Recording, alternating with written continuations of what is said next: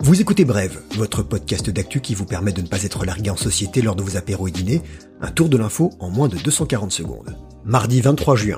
Coronavirus, on s'inquiète en Guyane. On racontera l'histoire d'un conseiller Pôle emploi peut-être bientôt au chômage. Pendant ce temps-là, en bourse, on cherche des moyens pour échanger encore plus rapidement.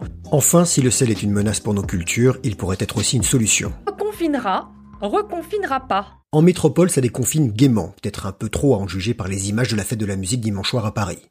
En Guyane, l'ambiance n'est pas à la fête, on n'y joue pas le caséco. Le département reste en orange, il pourrait repasser en rouge, mais quel courroux s'est abattu sur Cayenne? La situation est jugée très préoccupante. Matignon émet l'hypothèse d'un reconfinement. Le Covid-19 circule activement. Les autorités parlent d'une brusque accélération depuis dix jours. L'Amérique du Sud est le nouveau front de l'épidémie et le Brésil voisin est le deuxième pays le plus touché au monde. Le département ultramarin compte près de 300 000 habitants. Les derniers chiffres publiés ce week-end font état de 278 malades supplémentaires en 24 heures pour un bilan total de 2441 cas positifs et 6 décès. Le taux d'admission en réanimation a triplé en une semaine. L'indice R0, le taux de reproduction de base d'un virus qui permet de dire combien de personnes en moyenne seront infectées par une personne contaminée, est de 2,59 contre 0,93 ailleurs en France. Une mission de trois professionnels de santé a été envoyée pour coordonner la gestion de la crise.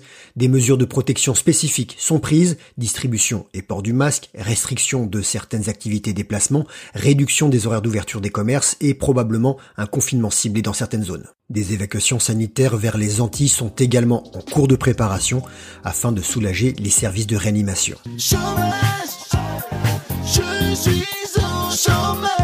Un comble. Un conseiller de Pôle emploi qui pourrait perdre son emploi pour avoir aidé de nombreux demandeurs d'emploi à récupérer des allocations non versées. Yann Godin, conseiller de 43 ans, employé depuis 2006, devait être reçu aujourd'hui par sa direction régionale à Rennes en Ille-et-Vilaine. Il n'a pas joué le vilain, au contraire, il voulait aider son prochain.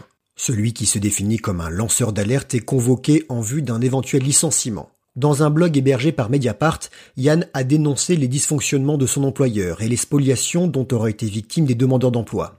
En 2014 déjà, il remarque une première anomalie qui concerne les intermittents du spectacle en fin de droit qui n'étaient pas informés qu'ils pouvaient demander une aide spécifique de solidarité. Il envoie un mail aux personnes concernées, 8000 tout de même, ce qui lui vaudra une première convocation de la part de sa direction. Depuis, il a découvert d'autres bizarreries administratives qui pénaliseraient les demandeurs d'emploi. Il aurait permis à plusieurs dizaines d'entre eux de récupérer un préjudice financier de près de 200 000 euros, ce qui lui a valu une mise à pied.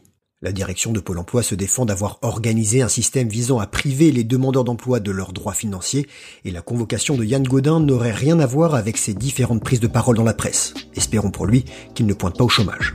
Les actions se vendent sur le marché de gré à gré à 10 cents le titre. Et je vous le dis, John, notre analyste nous a indiqué que ça allait grimper très vite. Le temps, c'est de l'argent et en bourse, faut être extrêmement rapide. À Wall Street, il y a ces traders surexcités, téléphone dans une main et qui avec l'autre font des signes d'indiens.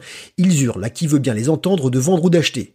Au fait, à qui parle-t-il Ce sont les traders de parquet. Mais désormais, les opérations se font le plus souvent assis devant un ordi. C'est stressant, mais ça évite certainement des infarctus prématurés. L'informatique permet de gagner du temps. Il y a même un trading dit à haute fréquence, des échanges en bourse opérés par des algorithmes à des vitesses hallucinantes. Même notre mathématicien député, Cédric Villani, médaille Fields, ne calcule pas aussi vite. Ça passe par des câbles de fibre optique. Oui, comme votre abonnement Orange ou SFR. Quoi, t'as encore la DSL Dans certains câbles, on utilise désormais des micro-ondes. Ça va encore plus vite, mais petit problème, la portée est limitée, compliquée lorsqu'on communique entre deux continents. La start-up israélienne Raft Technology avec McKay Brothers travaille sur une amélioration et ils prétendent pouvoir envoyer des données de Chicago à Francfort en 31,4 millisecondes contre 35,9 aujourd'hui. Je fais le calcul pour vous, sachez encore faire. Ça fait un gain de 4,5 millisecondes. Énorme lorsqu'il s'agit de gagner des millions de dollars. Le nouveau signal serait fiable à 85%, mais avec le gain de temps, ça permet de gagner pas mal d'argent.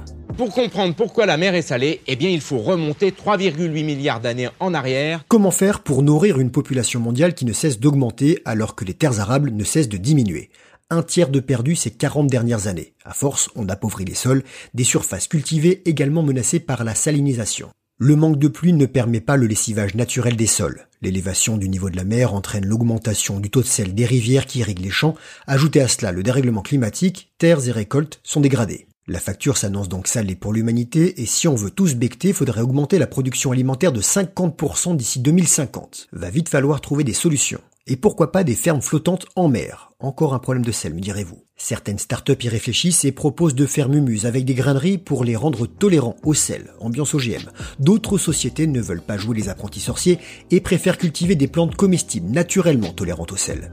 Depuis 2015, dans un petit coin des Pays-Bas, on cultive des pommes de terre dans l'eau salée. Il y a de la place pour ces fermes flottantes. L'océan recouvre 70% de la surface de la Terre. On espère juste que nos descendants n'auront pas des problèmes d'hypertension. Voilà, c'était bref, on se retrouve demain, même podcast, même heure, suivez-nous sur les réseaux sociaux, parlez autour de vous, car l'info, ça se partage.